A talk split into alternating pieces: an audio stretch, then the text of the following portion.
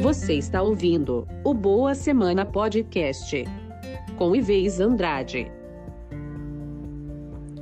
Vamos pensar só por um momento que a vida e as relações pessoais não são lineares. As pessoas são diferentes e por isso elas têm motivações diferentes, personalidades diferentes, formas de agir, escolhas e renúncias próprias.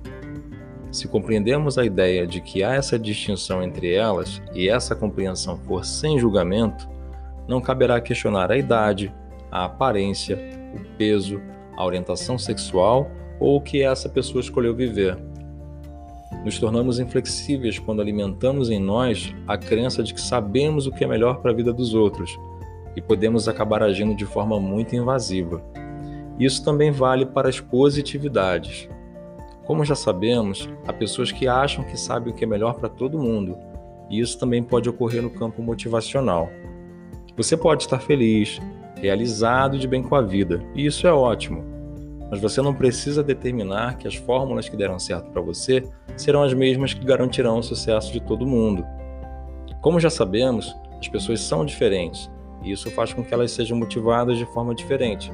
A gente não deve simplesmente empurrar as pessoas para que elas saiam do lugar.